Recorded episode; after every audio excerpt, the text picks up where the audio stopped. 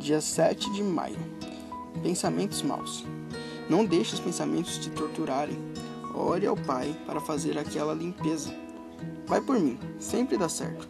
Busque coisas agradáveis e que trazem satisfação, e aos poucos esses pensamentos ruins vão desaparecer.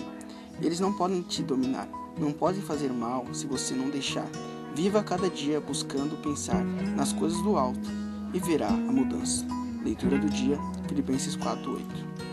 Finalmente, irmãos, tudo que for verdadeiro, tudo que for nobre, tudo que for correto, tudo que for puro, tudo que for amável, tudo que for de boa fama, se algo de excelente ou digno de louvor, pense nessas coisas. Esse foi mais um Diário de um Jovem Pecador.